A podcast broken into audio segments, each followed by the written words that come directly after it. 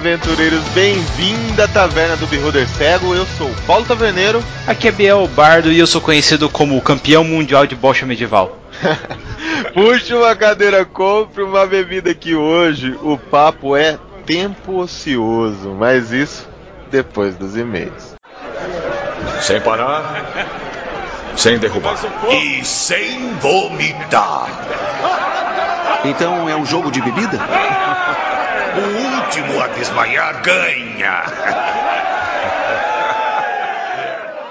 E aí, taverneiro, como foi sua semana, cara? Bem chinesa, comendo aí no Xing Ling ou não? É, cara, comecei a construir os grids aqui como se não houvesse amanhã, como a muralha da China, cara. Logo, logo aí temos novidades pra galera que tá pedindo com relação aos nossos grids. Os testes estão acabando. Tô no último teste, Bardo. Pô, aí sim, Taverneiro. Pô, que legal, cara. Logo teremos então a muralha da China para nossos ouvintes verem aí, também via YouTube aí também, galera, que nós queremos começar o canal aí do Taverna, já mostrando já como fazer seu próprio grid. É isso mesmo, Bardo. Mas tem outras notícias aqui pra gente, não? Sempre temos, Taverneiro. Temos que falar um pouquinho sobre o nosso padrinho. Se você gosta da taverna, quer ajudar a taverna a crescer cada vez mais, é muito simples, gente entre em www.padrim.com.br barra cego e ajuda a taverna. Nós temos metas, nós temos o grupo do Padrim lá, que é um grupo especial no Telegram, onde os padrinhos conversam diretamente comigo, com a Prix, com o Taverneiro o tempo todo.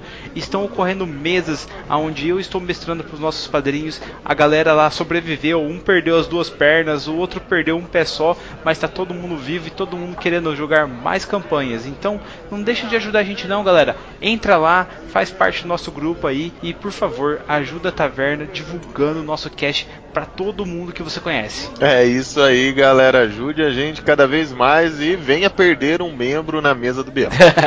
é isso aí, galera. E não deixe de escutar também o Esquadrão Podcast, que nós somos membros deles e nós não seremos cortados se tudo der certo.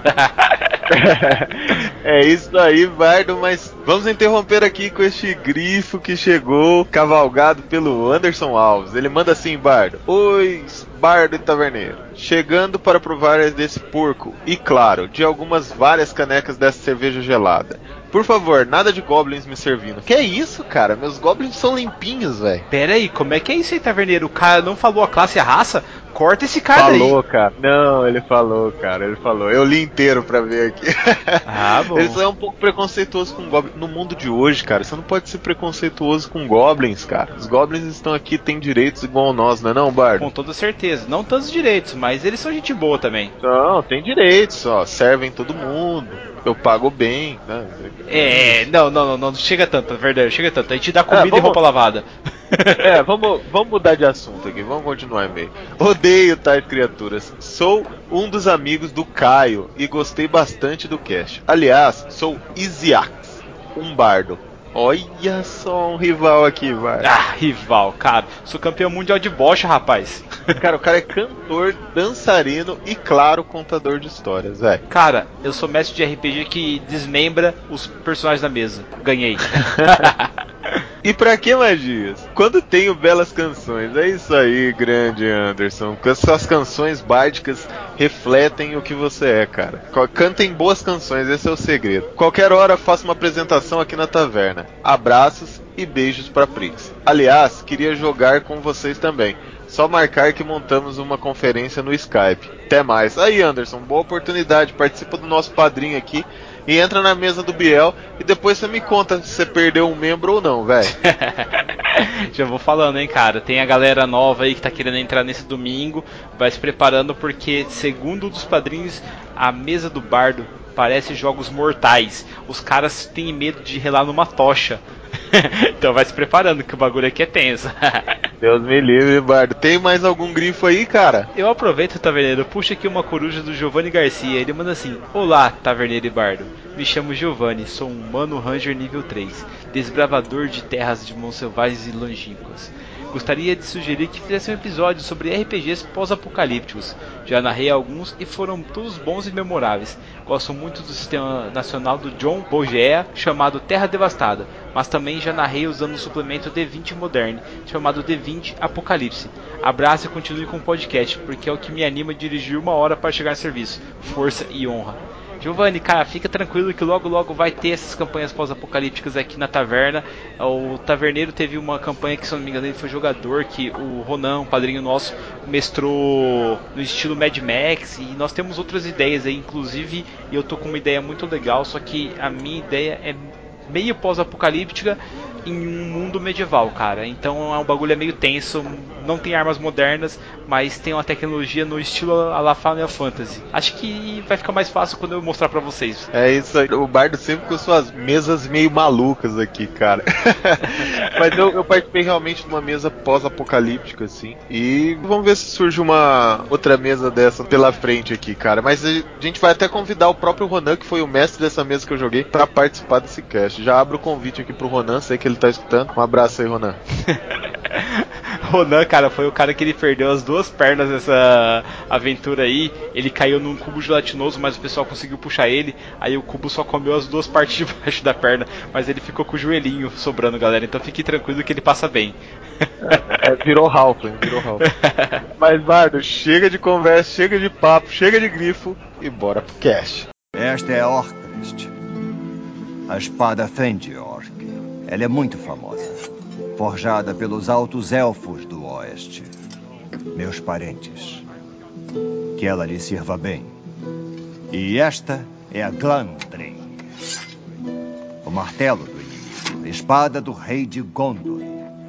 Essas espadas foram feitas para as guerras. Eu não me daria o trabalho. Os nomes das espadas vêm de seus grandes feitos em guerras. O que quer dizer que minha espada nunca viu uma batalha?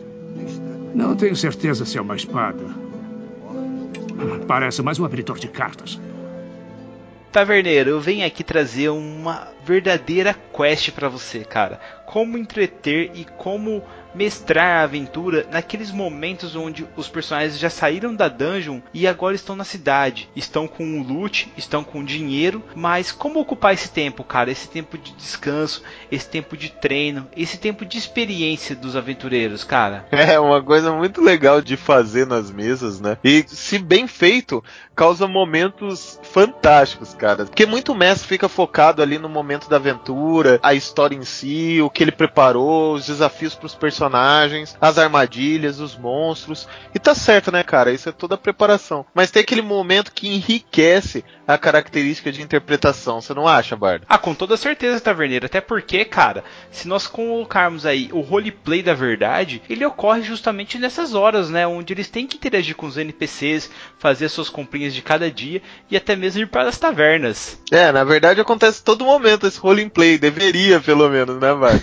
Mas a, a, a parte que fica mais livre, assim, pros players, né? Tipo, o que eles vão fazer, para onde eles vão, tudo, mesmo que sua mesa seja aberta, com várias opções para os jogadores e tudo, esses momentos são os momentos que ele realmente interpreta, que ele vai buscar o que ele acha melhor. Às vezes até o momento que o grupo se separa, não é não? Cara, isso é muito legal, Taverneiro, porque quando o grupo se separa, meu, o mestre tem que se dividir também, galera. Ele tem que pensar como que vai ser o treinamento de tal char, como que tal personagem vai voltar para casa dele, como que outro personagem vai cuidar do luto porque alguém faleceu. Isso é aquele negócio que a gente já falou naquele cast sobre mundos, gente. O mundo continua girando, ele não para porque os personagens pararam. Então, por exemplo, pode ter aquela mãe ou o pai do personagem estava doente quando ele saiu para se aventurar e voltou e agora o pai já morreu, cara. É uma coisa que você tem que colocar na sua aventura aí para tornar também a aventura mais crível. Pessoas morrem, gente, pessoas envelhecem e também pessoas compram vários terrenos e abrem tavernas.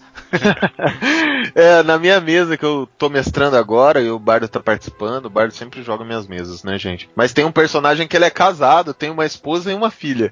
Então toda vez que tem um espaço, assim, entre uma missão e outra, e eu geralmente dou isso pros personagens. Falo, ó, os personagens se reúnem e falam, ó, a gente se encontra aqui daqui sete dias. E tipo, cada um faz o que quiser nesses sete dias, três dias, dois dias, sei lá quantos dias você colocar. Até ano eu já dei, sabe? Você tem um ano pra um fato que você quer fazer durante esse ano, né? O como vai ser seu estilo de vida e tudo mais. Então, esse momento é importante para uma construção do personagem sem ser um herói, sabe? Sem ser aquele foco principal da história. Tipo, Pra mostrar pro personagem que o mundo também segue, que as coisas acontecem e tudo mais.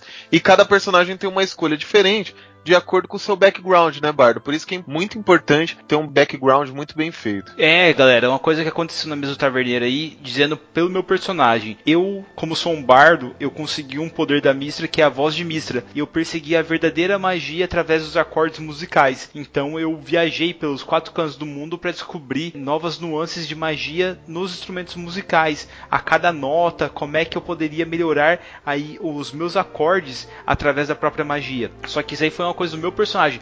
Foi uma jornada que eu fiz para tentar descobrir algo a mais dele, entendeu? Então você pode fazer isso com seu personagem. Guerreiros, principalmente, podem se aprimorar no uso de uma certa arma ou procurar um material para uma certa armadura. Isso que é uma coisa legal também de você colocar aí personagens desenvolvendo dotes. Por exemplo, uma coisa que ninguém pensa em fazer no RPG e eu acho que é muito legal, vale até um cast sobre isso, que são comidas no RPG. Como é que a galera come aí? Só come aquela raçãozinha, que é aquela bolacha com as lembas élficas na sua mesa? Ou você sabe preparar aí um cozido legal, sabe caçar um javali aí para fazer um javali assado para seus aventureiros, hein? É muito legal isso, Bard. E, inclusive, às vezes eu, como mestre, forço os personagens a fazer alguma coisa. Por exemplo, quando ele tem um, um, tempo muito longe de viagem, além de eu falar que a ração acabou e tudo mais, não, cara, os caras querem comer outra coisa, eles têm que caçar, tipo, até mesmo a própria ração, tipo, ela te nutre e tudo mais, mas chega um momento que não te nutre mais, sabe? Você precisa comida mesmo,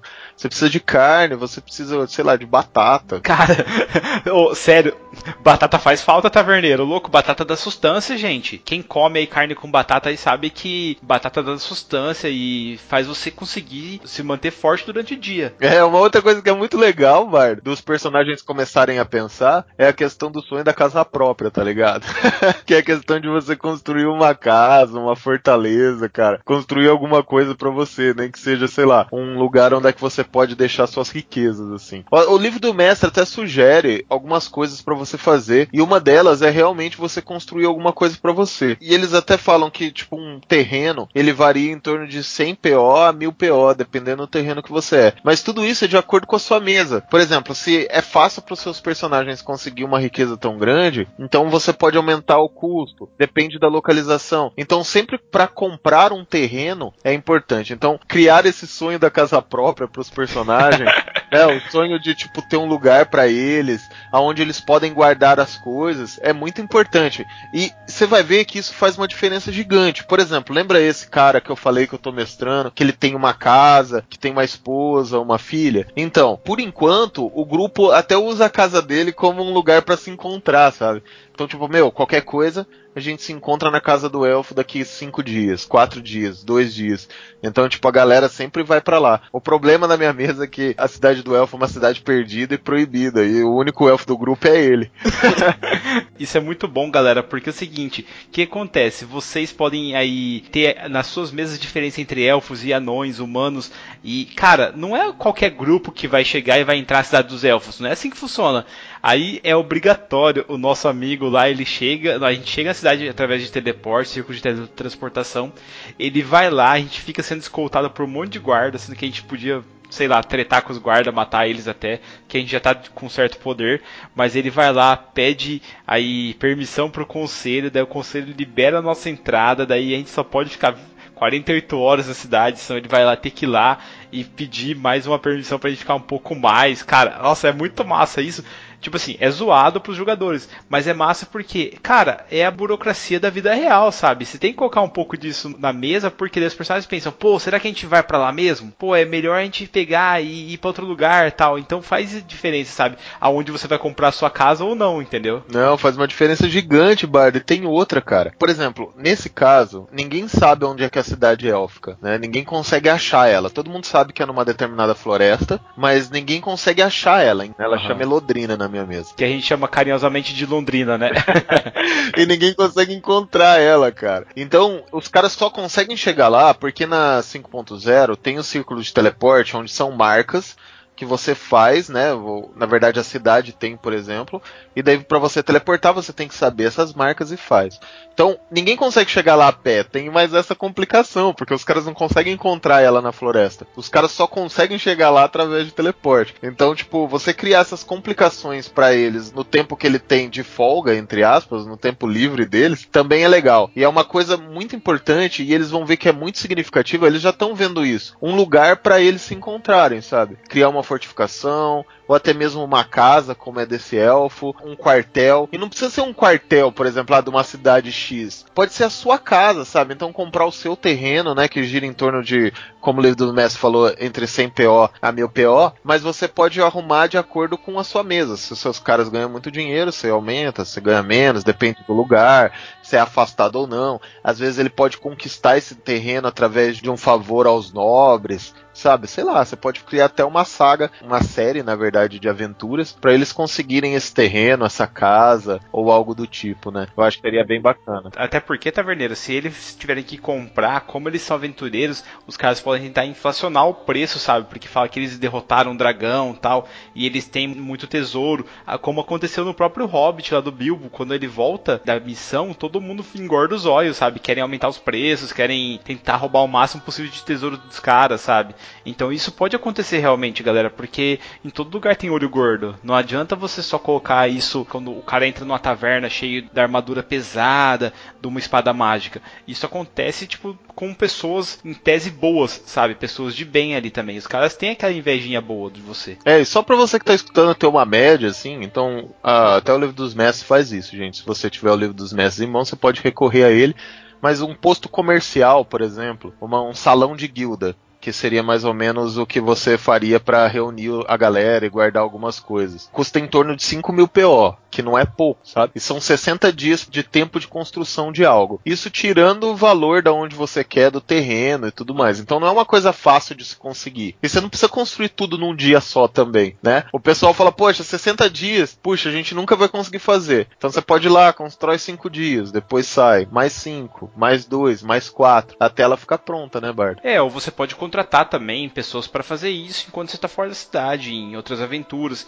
Uma das coisas que assim existe até hoje, galera, é a profissão de caseiro. Você pode ter uma mansão, você pode ter um, uma casa grande que você compre e colocar lá um cara para tocar lá, é para cortar madeira e para cuidar da casa enquanto você está fora. Isso era super comum e hoje ainda é comum. Lógico, aí você vai ter mais o custo do serviçal, que no caso aqui da taverna a gente paga os goblins, a gente remunera muito bem os goblins, sabe? Fiquem tranquilos, agentes do trabalho, os goblins são muito bem cuidados aqui, fiquem sossegados quanto a isso. Uma outra coisa muito interessante fazer nesse tempo livre é você vender os seus itens, né, Bardo? E trocar eles, é muito importante. A gente até teve uma situação recente na mesa lá, que eu mestro, que foi uma coisa bem engraçada, assim. Engraçada e importante para todo mundo ficar atento. Ninguém carrega mais do que, sei lá, 100 moedas de ouro no bolso, gente. Isso é uma coisa, é uma coisa importante da gente pensar. Geralmente o cara carrega isso em material mas não é sempre que ele acha. Então, por exemplo, se você entrega pro seu personagem, ah, cada um de vocês encontrou mil moedas de ouro. Cara, impossível os caras levarem isso, sabe? Ou até eles podem levar, mas vai ser um peso do caramba, porque as moedas antigas eram maiores também, não eram pequenininhas, né? E mesmo que sejam pequenas, são mil moedas, cara. Pega mil moedas de um real aí pra você ver quanto que dá. Cara, é gigantesco o peso. Realmente, quando você pega por esse viés taverneiro, as pessoas começam a falar, caramba, realmente é muito peso. Só que, cara, na hora do jogo, o jogador anota, isso é uma coisa que eu falo para todos os mestres. Como é que o jogador vai carregar? O jogador tem mochila? Ah, o jogador vai carregar na mão, tá? Então ele vai usar um machado em uma das mãos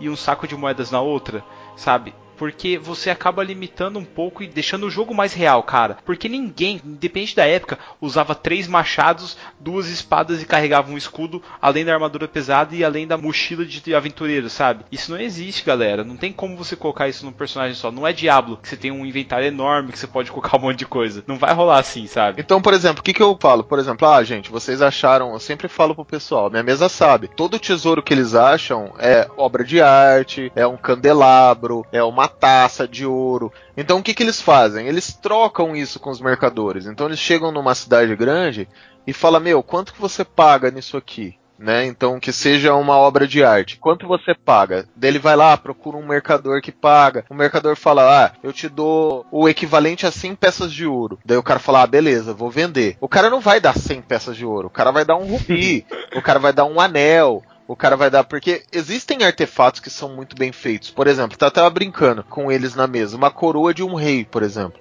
O valor dela é, absurdo, mas aí você vai falar, poxa, mas é só ouro. Cara, tem ouro, tem pedra, é muito bem feito, é bem trabalhado. Então, tipo, ela é cara, sabe? A própria coroa em si é cara. Então, tudo depende. A riqueza, a trocar riqueza é importante. Porque senão fica um acúmulo absurdo. Daí você vira o personagem, ah, quanto você tem? Ah, eu tenho, sei lá, 20 mil peças de ouro. Como assim, cara? Como você tem 20 mil peças de ouro? Você pode ter, sei lá, eu tenho um machado de ouro, sabe? Um machado de ouro cravejado em pedras. Ele custa 500 peças de ouro, entendeu? Isso é palpável para você carregar, sabe? Então é importante a gente também começar a pensar. Diferente, para voltar no assunto que eu tinha falado antes, se você tem um posto de comércio, por exemplo, você pode guardar aí sim sua riqueza em moedas lá, se você quiser. Num quartel onde você tem um cofre que você consegue guardar isso, sabe? Não diferente disso, você não consegue ter um volume de, sei lá, 5 mil, 10 mil peças de ouro, sabe? É, eu concordo totalmente, cara, com isso. Até porque, o taverneiro, vamos supor, cara, um item mágico, ele tem um valor gigantesco. Quem que vai chegar lá com, vamos supor, um, um, tapete voador carregando uma montanha de ouro para comprar ele, sabe? Não existe isso. Por mais que você tenha um mundo de high fantasy, é muito difícil de ter isso, galera. Teve uma vez, assim, que quando eu jogava muito tempo atrás, eu criei um banco para os personagens, cara, porque não tinha como os caras transportarem tanto dinheiro que eles ganhavam. E nessa época a mesa era muito farta. Por exemplo, dragões tinham meu rios de tesouros aí nas cavernas deles. Então automaticamente os personagens conseguiam começar a ganhar ganhar muito dinheiro. E mesmo um covil, galera, que você deixou um pouco de tesouro lá, você pode voltar mais vezes para pegar. Isso nada impede de você fazer. Agora, uma coisa que eu gosto muito de fazer é gastar dinheiro nas cidades taverneira.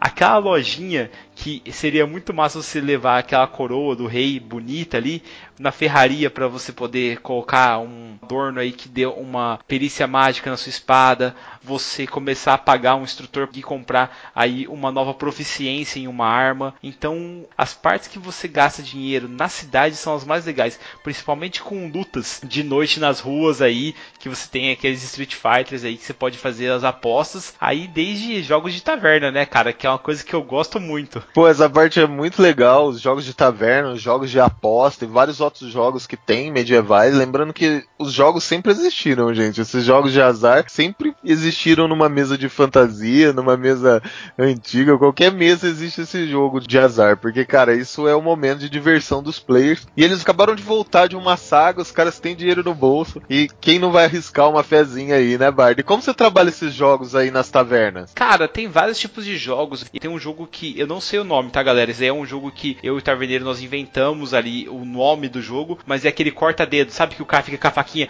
tá, tá, tá, tá, tá, tá, tá, tá, tá, sabe? Sem parar no meio dos dedos. Batendo entre os dedos, né, cara? Isso! Aí que acontece? Tipo, os caras vão fazer o negócio, então o jogador pega um dado D20 aí na mão ou 4 D20. Depende se você quiser fazer os 4 scores de uma vez. Aí eles tomam uma bebida, uma dose de rum. Colocam na mesa quanto que eles vão apostar, por exemplo, cada jogador que vai fazer isso aposta 10 peças de cobre lá colocou na mesa, tomou a dose de rum, o cara pega os 4D20, joga de uma vez. A primeira CD, como ele só tomou um gole, ele rola sem nenhuma dificuldade e todos eles têm que passar acima de 5, por exemplo, tá? Aí que acontece, no segundo gole, a CD vai para 10. Lógico, ele vai adicionar a destreza dele no lance, mas a terceira vai para 15. A quarta vai para 20. E a parte legal, galera, é a seguinte: desde o começo, se qualquer dado D20 dele der menos de 5, o personagem atinge com a faca um dos dedos. Lógico, se ele der um natural, ele decepa o dedo fora. Então isso deixa a parada bem mais emocionante, principalmente se tiver um clérigo ali perto, meio bêbado para curar os caras. Vai ser bem divertido isso. Nossa, mas é muito doido isso, cara. Arranca o dedo, velho. É, velho, você tá mexendo com a faca no meio dos dedos? Nossa, tá maluco, Bardo, cara.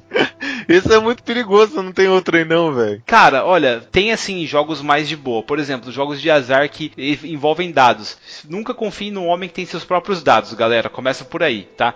Aí que acontece? Tem aquele jogo Olhos de Cobra que a gente chama. É o seguinte: objetivo: cada jogador pega dois dados coloca num copo, de preferência um copo que ele seja colorido para você não poder ver os, os dados, tá? Dados D6 mesmo. Você chacoalha eles e bate na mesa. Quando colocou na mesa, cada um deve apostar tipo 10 peças de cobre ou mais, depende do valor que o cara decidir. Aí abre os copos, os dois junto. Se algum deles tira 2-1, que é os olhos de cobra, o cara ganha todas as peças da mesa. Se ninguém conseguiu 2-1, aumenta-se as apostas com mais 10 peças.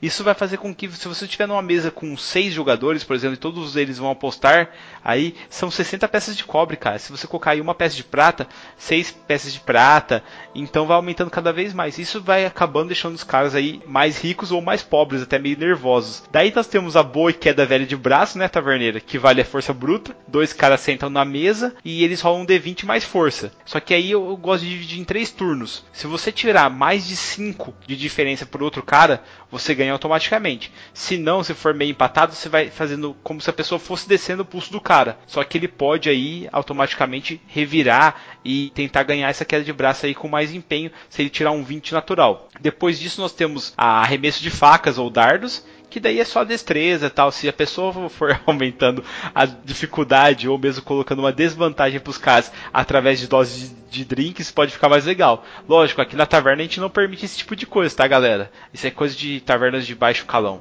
Tranquilo a isso. Cara, tem uma brincadeira muito massa que eu fazia com os personagens, que é a, a clássica brincadeira do virar o copo, sabe? O que? De bebida? De aguentar bebida? É, é. E daí eu, eu, eu fazia da seguinte maneira: bebida é muito forte, muito forte mesmo mas o primeiro desafio de com é 10. Então, tipo, começa a sair todo mundo de 10. O cara que falhar três vezes, perdeu, entendeu?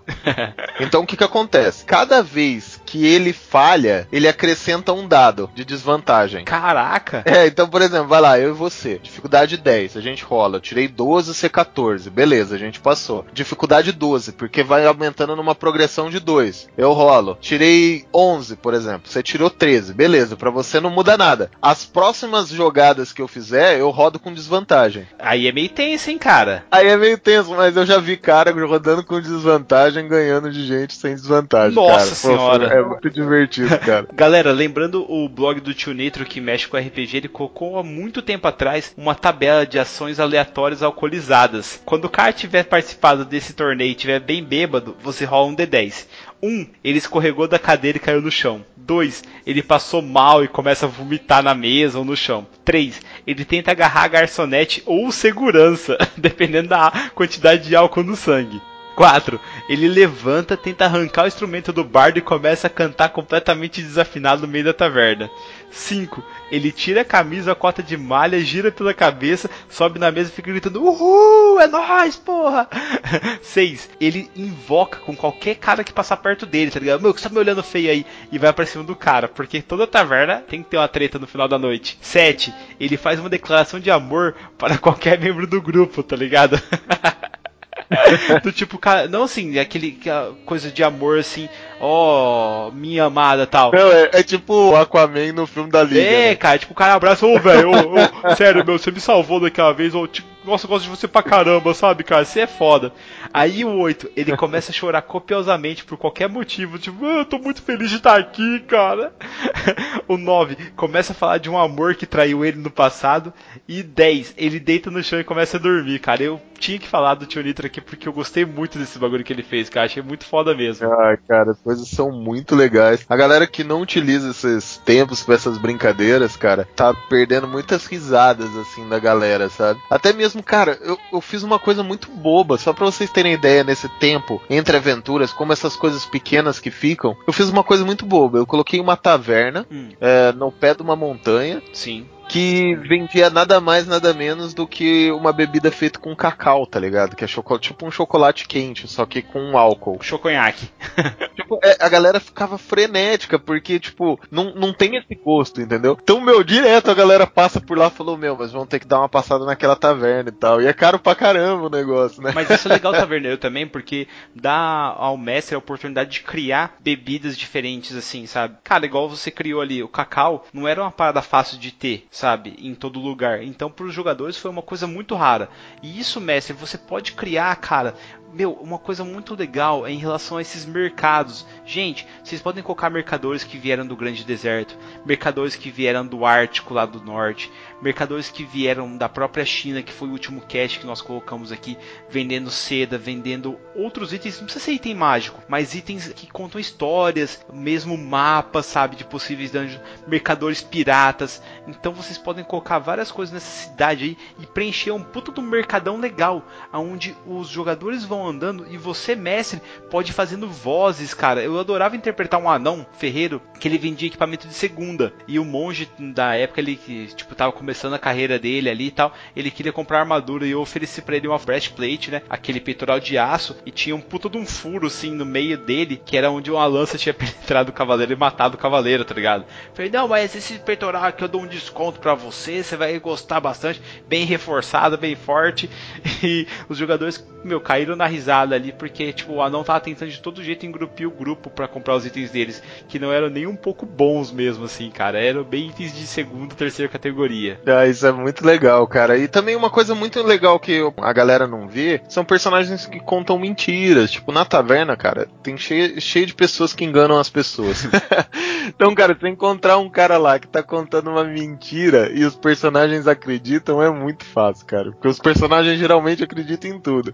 Então você fala, poxa, vi um boato aí de um artefato muito poderoso que tá em mão dos orcs e tal. Os caras acreditam, cara. Então você fazer isso aí é uma coisa muito fácil. Uma coisa muito legal também de fazer é a questão de vocês mesmos. Lembra que eu falei da questão do mentiroso? É muito fácil os caras acreditarem num papo de um orc que tem um artefato. Então vocês podem espalhar os, os boatos, sabe? Isso é muito legal pro rogue, pro bardo do grupo, sabe? Então você coloca uma dificuldade ali, de dificuldade de carisma, de enganação, persuasão, o que você quiser ali, uma dificuldade relevante, e o tempo necessário para esse boato espalhar. O livro do mestre até fala questão de uma vila 2d6 de dias, uma cidade 4d6, uma metrópole 6d6 de dias.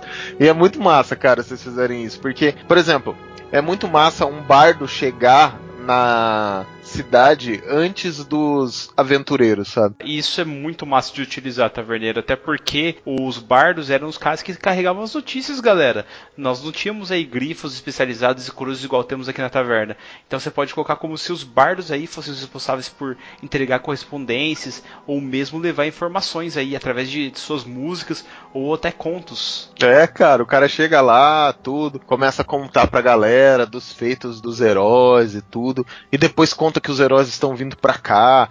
E depende se for uma cidade pequena, um vilarejo, uma vila, dependendo até o próprio governante ali da região vai receber os personagens, sabe? Dependendo de como for seus dados. Cara, isso é muito legal, galera, até porque entra numa questão de renome, né, taverneiro? E renome, quando você começa a fazer alguns feitos, você começa a despertar a atenção da classe política, até mesmo aí você começa a ser respeitado pelos nobres locais.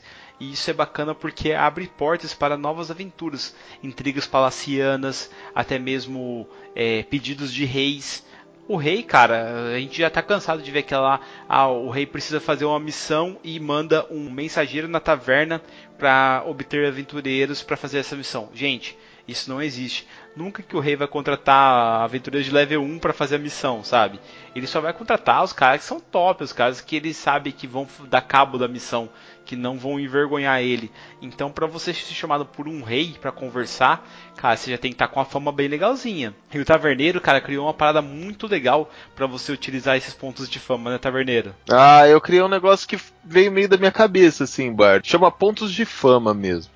Então toda vez que os personagens eles fazem algo que sejam relevante, tá? Não, não é, ah, matamos um grupo de goblin. Beleza, e daí? Tipo, isso aí não é relevante, entendeu? Por uma determinada ocasião, sabe? A não ser que eles mataram um grupo de goblin e encontraram como refém desses goblins uma nobre, por exemplo. E daí eles resgatam essa nobre e levam essa nobre para uma cidade. Daí o que, que acontece? Eles ganham um ponto de fama. Como é que funciona o ponto de fama na minha mesa? Primeira vantagem, né? Ele pode, qualquer jogador pode gastar um ponto de fama para rerolar os seus dados de vida. Isso é muito bom, gente, sério. Não é todos os dados de vida, tá, gente? Quando ele passa de nível, geralmente você roda um dado de vida, certo? Acho que a maioria. Poucos mestres utilizam o, a média, né? Uhum. mas você roda um dado de vida. O que, que eles podem fazer? Gastar um ponto de fama para rerolar esse dado, caso eles tirem um número muito ruim. Ou caso eles queiram mesmo, mas geralmente eles sempre querem quando tiram um número muito ruim. então, essa é uma das vantagens, ele rerolar esses dados. Outra coisa, eles podem utilizar esse ponto de fama para ganhar uma inspiração a qualquer momento do jogo. Qualquer momento do jogo eles podem gastar esse ponto de fanga e jogar alguma jogada com vantagem, algum teste, em qualquer momento eles podem utilizar. Além disso, esses pontos de fama, eles são vinculados aos feitos dos personagens. Ou seja, quanto mais pontos de fama o personagem tem, mais ele é conhecido. Então, por exemplo, vamos supor que o bardo fez 10 feitos e não gastou nenhum ponto de fama. Ele rolando dado, fazendo nada. Cara, porra, o bardo é conhecido por todos aqueles feitos. Né? Ele é conhecido por matar os goblins e resgatar a nobre é, em uma determinada cidade. É óbvio que isso não se expande no mundo. Não é quer dizer que ele vai sair numa metrópole para outra, o cara vai falar, ó, oh, aquele cara, aquele bardo ali, é o bardo que matou os goblins. Não, quer dizer que ele é bem reconhecido ali. Talvez algum bardo já escutou uma história dele, né, de matador de goblins. Uma outra coisa importante, usando esse mesmo exemplo. O que, que eles podem fazer? quando eles utilizam esse ponto de fama, ele perde, é como se eles perdessem, entre aspas, esse renome. Não quer dizer que ninguém vai lembrar, é óbvio que aquela menina resgatada sempre vai lembrar deles, mas a fama dele não se espalhou, certo? Então, eles podem fazer o quê? Utilizar esses pontos de fama para criar armamentos mágicos. Como eu vou explicar simples para você. Não vai ser o bardo, o matador de goblins, vai ser a rapieira, a matadora de goblins. entendeu? Pode colocar La Rapieira. é, ele pode passar esse título pro armamento. Em vez dele ficar conhecido, a arma fica conhecida. Como várias armas da nossa história, né? A gente tem vários armamentos aí da nossa história que o armamento é conhecido e não a pessoa sabe? Não a quem utilizou. Então, em vez de ser Stelios, o matador de dragão é, sei lá, uma espada com um nome. Então, Taverneiro, no Bernard Cornell, cara, tem muitos caras que dão nome para as espadas, por exemplo, Bafo de Serpente, ou mesmo a Fazedora de Viúvas. Aí no caso de Stelios, a arma dele, que pode ser a, aquela que traz a luz, ou a espada celestial de Stelios ou simplesmente a vômito do gigante, meu, você pode colocar ela como a vômito do gigante matador de dragões. Exatamente. Você passa aquele seu título, passa aquele seu renome pro seu armamento. E seu armamento se torna mágico. Não quer dizer que de repente ele se tornou mágico, não. Quer dizer que ao matar um dragão, aquele sangue do dragão banhar a sua espada, ele imbuiu nela uma capacidade, sei lá, de língua flamejante, por exemplo. Né? Então é, é, eu, eu transformo esses feitos em armamentos mágicos. Né? Porque a magia no meu mundo é muito difícil de conseguir. Assim, então você não vai encontrar um artífice que vai imbuir toda hora magia na sua arma. Então, esses feitos fazem com que a espada se torne um diferencial, sabe? É, seja um diferencial para aquilo. Então, eu utilizo esses pontos de fama dessa maneira. Daí você vai falar, poxa, Paulo, mas qualquer coisa. Não. Cada ponto de fama é específico para uma coisa. Então, por exemplo, ele só poderia ter uma, uma espada matadora de dragões se ele realmente matasse um dragão e tivesse um ponto de fama né? E não necessariamente você vai gastar um ponto de fama para transformar a sua arma em flamejante, por exemplo. Não, eu como mestre coloco assim: para você transformar a sua arma em flamejante, você já matou um dragão, vamos supor. Você precisa gastar três pontos de fama. Então, o personagem tem que ser renomado para utilizar uma lâmina daquele tipo, sabe? Porque a fama da própria lâmina vai levantar o personagem. Então, por exemplo, ele fez lá a primeira quest dos goblins, conseguiu resgatar a nobre. Depois ele foi lá, derrubou um uma fortaleza orc que tinha perto de uma outra cidade, ganhou o segundo ponto de fama. O terceiro ponto de fama, ele matou um demônio do fogo, vamos supor. E daí ele falou: Poxa, eu queria transformar minha espada em flamejante. Eu falo: Ó, você tem os três pontos de fama? tem os três pontos de fama. Então gasta os três pontos de fama e sua arma vai ser flamejante. Você dá um nome a ela e ela se transforma em flamejante. Eu faço esse tipo para também incentivar os personagens a fazerem grandes feitos. É, galera, fica a dica aí, já que ele pegou e salvou a nobre derrotando os goblins, na próxima vez ele, ele atacou e destruiu um forte dos orcs a terceira missão poderia ter sido ele matar um chefe Hobgoblin que estava juntando as tribos, e daí ele consegue ter aí o destruidor de goblinoides meu, colocar esse renome no martelo dele, e aí eu. Lógico, isso aí se o mestre der essa ideia tal, e o mestre deixar. Ele tem vantagem nos ataques contra goblinoides, ou ele tem mais 3 de dano contra goblinoides. É uma parada que é possível fazer, só que lógico, tudo com moderação. O taverneiro ele toma muito cuidado ali com o que ele vai fazer aí, com que os pontos de fama dão direito a pessoa utilizar na mesa, para justamente não ter essa desbalanceada. Por exemplo, existem armaduras ali de adamantium que elas simplesmente faz com que o personagem não tome crítico, tá certo? E existem outros materiais que você pode inventar. Um material que ele inventou que é dos anões ali que eu, nossa, gosto muito e o meu personagem usa inclusive é uma pedra branca que ela é utilizada como metal por eles. E ela é tão forte quanto o metal. E eu utilizo essa armadura toda vez que um cara me ataca e ele erra o ataque, eu posso dar um ataque de oportunidade nele. E para mim que usa uma rapieira e sou meu adepto da destreza, cara, é muito bom. Apesar de que os caras quase nunca me erram, mas quando erro eu consigo bater de volta, entendeu? uma, isso é muito legal, cara, porque você vai criando uma gama de coisas. Porque uma coisa legal para você criar também, mestre, é matérias-primas. Por exemplo, a própria próprio Mithril, né? Ele não é mágico. Ele é um elemento, ele é um, um tipo de minério que é mais resistente. Então, esses tipos de minério você pode criar também para melhorar essa questão de item mágico. Uma outra coisa importante que eu faço com o ponto de fama é o renome, né? Não o renome, mas o título. Na minha mesa você também compra títulos com ponto de fama, né? Assim como você coloca a fama no armamento, concedendo ele mais um de ataque, ou língua flamejante, ou etc., você também ganha renomes. Então, por exemplo, renome para mim é mais caro, tá? Os títulos para mim são mais caros em pontos de fama. Por quê? Primeiro porque eles não ocupam slot, né? e você fica conhecido por aquilo. Então, por exemplo, os meus personagens já fizeram várias missões para os elfos. Então, o que, que eu criei? Membro do Conclave Elfo. Para os meus personagens serem membros do Conclave Elfo, eles têm que gastar 4 pontos de fama.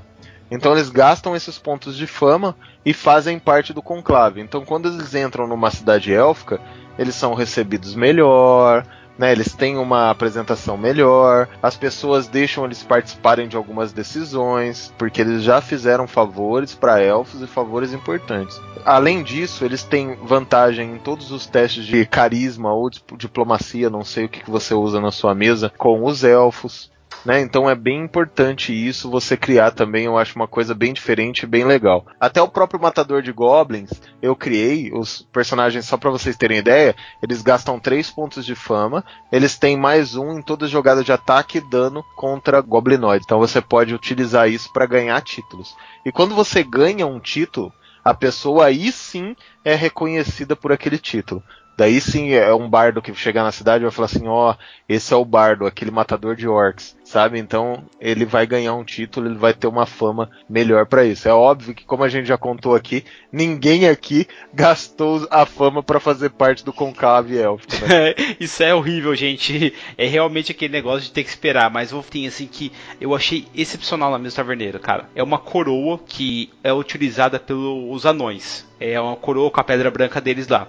O que acontece? Essa coroa me dá vantagem em todo o teste de conhecimento de história baseado nos anões. E você pode ter esses pequenos itens na sua mesa, gastando esses renomes ou aí colocando a venda para os aventureiros, que fazem uma diferença gigantesca, gente. Vantagem é um bagulho muito forte. Meu, você pode colocar o preço que você quiser naquele mercador árabe pro cara ter uma vantagem no conhecimento em arcanismo, para ele poder decifrar as magias que estão acontecendo ao redor dele, para ele ter um conhecimento a mais aí do grande ancião ou alguma coisa assim. São pequenas coisas que você pode mudar e assim, não é uma coisa que ocupa muito slot aí do personagem. Você pode colocar isso num pingente, no neck, ou você pode colocar isso até mesmo num brinco. Aí vai do mestre criar esses artefatos, entendeu? Só que lógico, tudo com moderação, né, taverneiro? Sempre, cara. Item mágico, essas coisas, sempre tem que ter muita moderação. É muito fácil perder a mão, né, Mardo? É muito fácil perder a mão. E, só, e aquilo que você estava criando para ser uma coisa muito legal, acabar virando e ser uma coisa puta, muito chata que você vai ter que intervir várias coisas, vai ter que mudar a mesa e vai desequilibrar. É muito fácil isso acontecer, Bardo. Então, e por falar em perder a mão, Taverneiro, eu queria só lembrar uma coisa da galera que é muito bacana, gente. Quando você tá na cidade, você realmente pode encontrar outros aventureiros, certo? Lógico, o que, que acontece? Esses aventureiros podem aí ter aquela invejinha de você. Aí você chega e fala assim, pô, nós entramos num covil do dragão e matamos um dragão vermelho. E o cara é, eu matei três bruxas da noite, junto com um dragão de estimação dela, que era um ancião negro, sabe? E pode rolar essas rixas. Então, galera, usem e abusem aquelas sociedades secretas que ficam na cidade, os ladinos da cidade, as máfias que é uma coisa que eu quero ainda falar num cast aí próximo aí do Beholder aí, como que você poderia utilizar isso nas cidades, porque a gente fala mal dos goblins aqui, lógico, não os da taverna, esses aqui são lindos, mas tem muito goblin, cara, que eles sabem os atalhos pela cidade, eles sabem todos os caminhos aí, aonde eles podem achar abrigo, então para o seu aventureiro feliz e faceiro estar andando no mercado, que ele acabou de comprar aquela capa maravilhosa e tá levando as mãos, passar uma muvuca ali, apertar e tal, alguém pegar a capa dele e sair correndo, cara, é um abraço. Como é que ele vai se virar a cidade? Como é que aquele Ranger que foi criado no meio do mato, com aquele background, aonde ele foi criado por um urso ou por um ermitão lá, vai se mover na cidade? Isso é que você pode colocar aí e criar novos ganchos aí para você ter uma aventura paralela àquela aventura gigantesca, sabe? Não precisa ser uma aventura épica essa da cidade, mas pode envolver aí uma briga de bar que se tornou algo a mais. Por exemplo, o bárbaro do grupo, na minha mesa do, que eu estou mestrando dos padrinhos, eles foram para um torneio à noite lá de luta clandestina. E o mago, cara, por incrível que pareça, deu trabalho para um bárbaro no ringue. Meu, o mago tava com muita sorte nos dados. Aí que aconteceu? O bárbaro guardou aquele ressentimento. A luta teve que ser paralisada, tudo mais, tal, porque o cara entrou em fúria, tudo bem, e separou. Só que no outro dia, o grupo estava andando num beco e chegou um cara e, tipo, de repente, assim, jogou uma moeda no chão, perto do Ranger. O Ranger chegou e falou: Ó, oh, senhor, o senhor perdeu. No que o Ranger abaixou para pegar a moeda, o Bárbaro já deu uma ajoelhada na boca do Ranger. O Ranger já foi para trás e o grupo do Bárbaro começou a tentar matar o grupo do Mago, sabe? Começou aquela treta ali, aquela muvuca no meio de um beco onde não tem espaço para soltar magia, não tem espaço para você atirar com arco, faca ou mão, sabe? Ali, no máximo uma espada curta. Então isso deixa a mesa muito mais emocionante. E é que negócio: se você matou na cidade, como é que você vai esconder os corpos? Como é que você vai escapar da guarda da cidade? Porque um guarda passou ali e pode ter visto os aventureiros matando os outros. E se você for preso, meu amigo, vai ter que gastar muito renome para sair da prisão. É verdade, Bardo, mas quando você fica muito tempo na cidade, você pode causar intrigas também. Isso é muito importante. Cara, você não vai chegar vendendo na cidade pelo menos na minha mesa, um artefato mágico, sabe? É uma coisa muito rara. Os caras vão falar, hum, que, que esse cara tem um artefato mágico? Até mesmo a galera tentando roubar os personagens, né? Coisa que não acontece com muita frequência, né, Bard? É, na verdade, assim, Taverneiro, eu, sinceridade, acho que eles teriam de tomar cuidado, porque muitos personagens falam assim, ah, não, vamos ficar na taverna mais barata. Só que, cara, geralmente a taverna mais barata, ela não tem aquela super segurança. A própria taverna dos caras ali pode ter, tipo, não ter tranca nos quartos. Eles vão dormir, vão fazer turno, e geralmente, quando você está em cidade, galera, você costuma relaxar. Você não tem toda aquela atenção. E é por isso que eu volto mais uma vez falar sobre os goblins, porque são pequenos, a gente não dá muita atenção para eles nas cidades e eles podem passar aí, levar uma bag sua aí contendo algumas moedas de ouro e ninguém anda com 100 mil peças de ouro. Então, cara, qualquer bagzinha que o cara te roube aí com 100 peças de ouro é muita grana para um goblin que vive aí com 10 peças de cobre por dia. Muita coisa. Lembrando que nem toda cidade é rica, né, Bard? Nem toda cidade tem vinho, nem toda cidade tem festa, nem toda cidade tem dinheiro para jogos e tudo mais. Às vezes a diversão do cara é aquele próprio bocha medieval, né, velho? cara, falando de bocha medieval aí, galera da minha abertura, um salve aí pra galera do Jogarte de Curitiba aí, que eu e o padrinho Diogo aí, o famoso Dionísio, nós destruímos os caras do Jogarte aí no bocha medieval. Isso é uma coisa legal também de colocar nas mesas, galera. É simplesmente assim, é um tabuleiro onde eles têm que pegar e usar oh, pequenas palhetas ou mesmo a mão para jogar um disquinho e, e ou colocar o disco bem no buraco do meio do tabuleiro ou deixar o disco mais próximo possível desse local. E você tem que jogar o seu disco para tirar o disco do outro também. Então ganha-se no final, na verdade, de três tentos. É meio difícil explicar, acho que seria mais fácil a gente mostrar da taverneira. É, mas uma coisa legal de falar, até puxei esse assunto que era muito bacana de, de falar. Às vezes você pode colocar que os próprios jogos são jogos de tabuleiro mesmo. Um jogo de dama, por exemplo, né? Para você conseguir uma informação com aquele Tiflin da cidade, você tem que ganhar dele num jogo de damas, tá ligado? E daí o, o, a mesa joga contra você, mestre mesmo, um jogo de dama normal, sabe? Ou até mesmo jogando um 21, sabe? Um blackjack, como o pessoal chama. Jogar um 21 com você e com a galera da mesa apostando também sempre é muito legal, cara, apostando os POs aí. Cara, isso é muito massa, por informação muito legal. Isso me lembrou, velho, do O Nome do Vento, galera, onde o Kvolt, o personagem principal, ele vai numa taverna onde tem um torneio, o melhor músico lá que conseguir cativar a plateia ganha uma gaita de prata. Gente, se você tem um bardo na sua mesa, por que não promover um torneio desses? Aonde o bardo tem que ir lá e fazer uma atuação muito foda para conseguir ganhar uma gaita de prata. É um, um, objeto simples, sabe? Só que, meu, provoca renome. E assim, esse, quem tem essa gaita de prata nunca mais paga uma bebida para si mesmo nessa estalagem. Porra, é um prêmio muito foda, sabe? Que bardos que gostam de cantar vitórias para toda sua plateia, seria ótimo, cara, ter uma gaita de prata desse, sabe? São pequenas coisas que você pode colocar e enriquecer muito a sua mesa. E isso pode até abrir pro bardo tocar em outras tavernas e, e, ter conhecimento em outras tavernas, sabe? Por exemplo, você descobrir que um nobre da cidade é, é viciado em jogo e forçar ele a apostar uma carta de licença para você entrar num quartel, num jogo de cartas, sabe? Porra, é fantástico, cara. Não, vamos obrigar o nobre a apostar a própria propriedade dele, cara. Ou mesmo aí, é uma missão, um mapa que ele tem de um ancestral dele perdido, um tomo de magias, gente. Nossa, dá pra. Uh, sério, são inúmeras ganhos que você pode colocar para você apostar assim com um nobre desses. É, cara, você faz ele apostar a própria propriedade e você não vai tomar a propriedade dele, e sim chantageá-lo, sabe? Pra ele te dar informações e tudo mais, tá ligado? Nossa, com certeza ficaria massa. Sem contar, galera, que através desse renome é que você consegue fazer ganchos, por exemplo, que nós falamos do Contos do Biel Bardo, que era um grupo de aventureiros, começou a ter um certo renome e receberam um convite de um conde do norte, e esse conde na verdade era um vampiro. Então, é uma parada assim muito legal de você utilizar o próprio renome contra os aventureiros,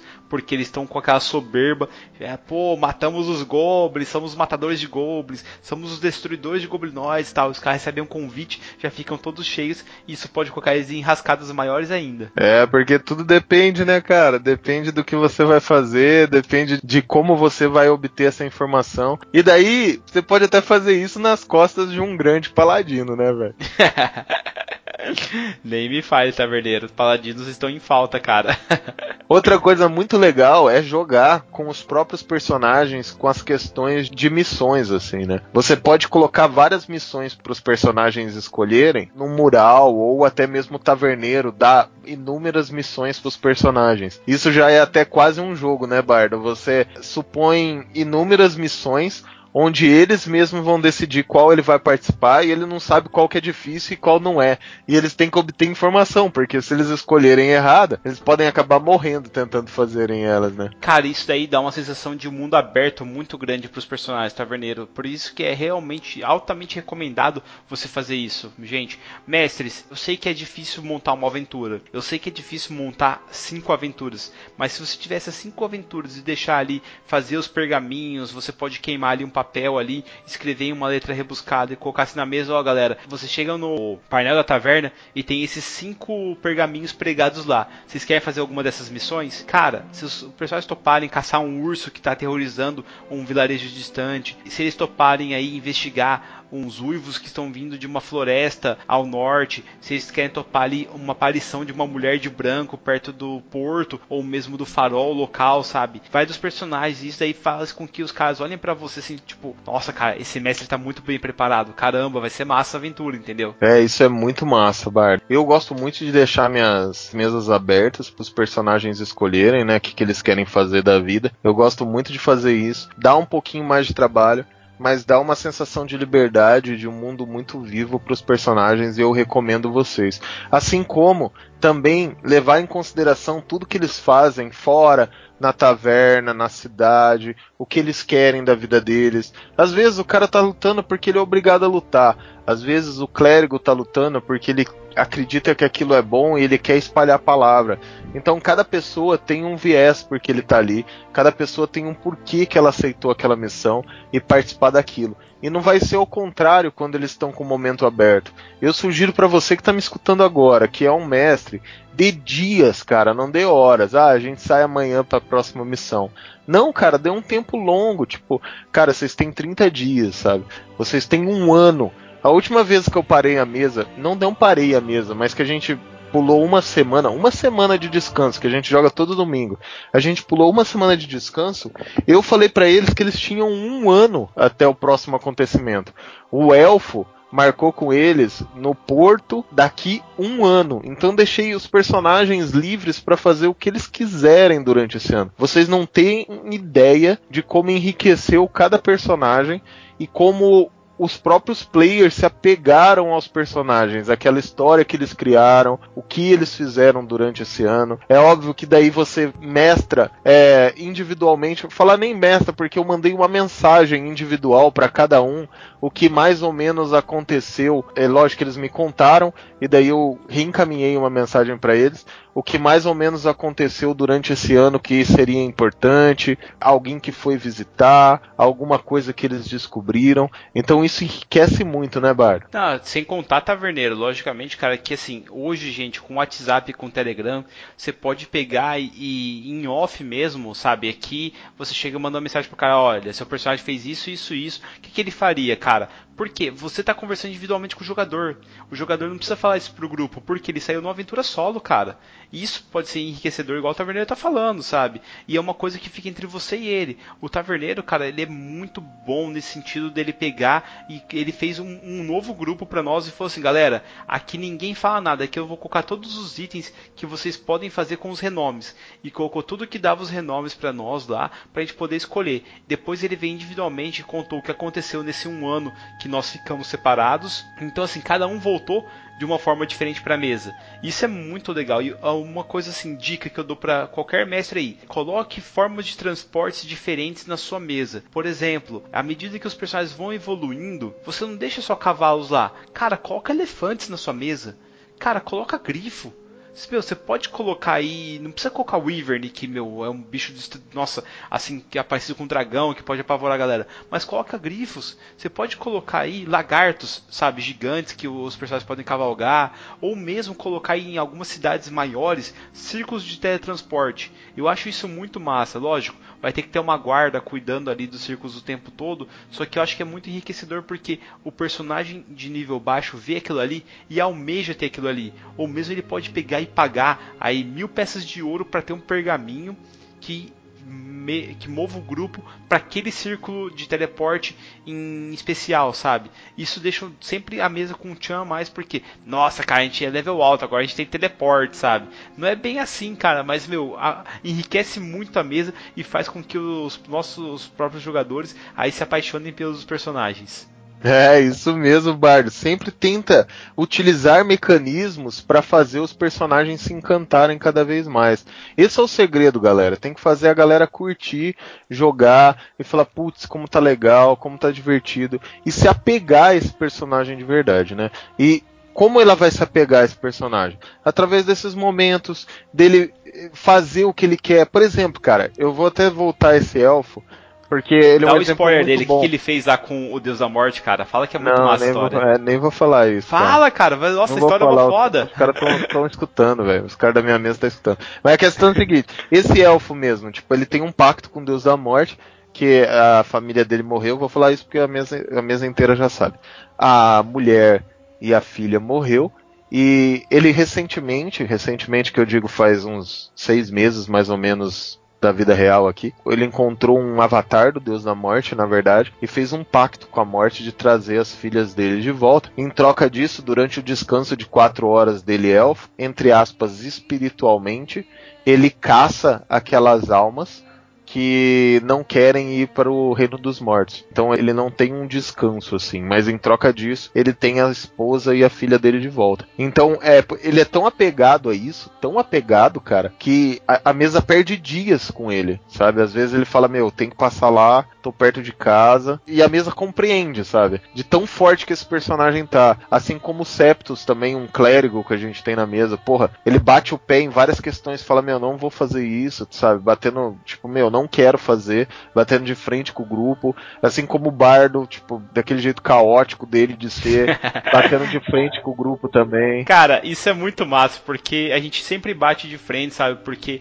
como o meu personagem é caótico e o personagem do clérigo é ordeiro, meu, volte e meia a gente se tromba e fala, não, mas tem que fazer isso, não, mas faz isso tal. Isso é muito legal, porque enriquece os personagens. Uma coisa aí que o Taverneiro não falou do Elfo e da morte, e eu vou falar, cara, ele fez um pacto com o Deus da Morte, cara. O que, que acontece? Se a gente cair perto dele, a gente recebe desvantagem no teste de morte, a gente pode morrer e ele levar nossa alma, velho, mesmo sem querer, cara. É, se a gente estiver tem perto dele. Ou seja, é um cara que você tem que ficar distante, meu. É, tem esse pacto. Se os caras estão a 9 metros de raio dele, qualquer personagem, na verdade, não só eles, NPC, tudo, eles têm desvantagem no teste de resistência contra a morte. Além disso, o elfo sabe quando alguém tá prestes a morrer, ele não sabe quando, mas tá prestes a morrer de causas naturais, sabe? Tipo velhice, essas coisas. Então, tipo, é, é, é bem massa essa, esse vínculo. E ele é o braço direito da morte, assim, ele ganhou alguns poderes, é um renome.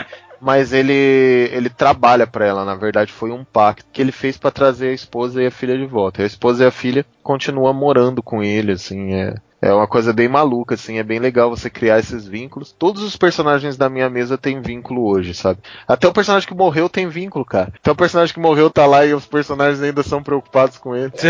Ô louco, gente, quem que não vai se preocupar com o Bárbaro nível 12 que virou vampiro, cara? é isso aí, Bardo.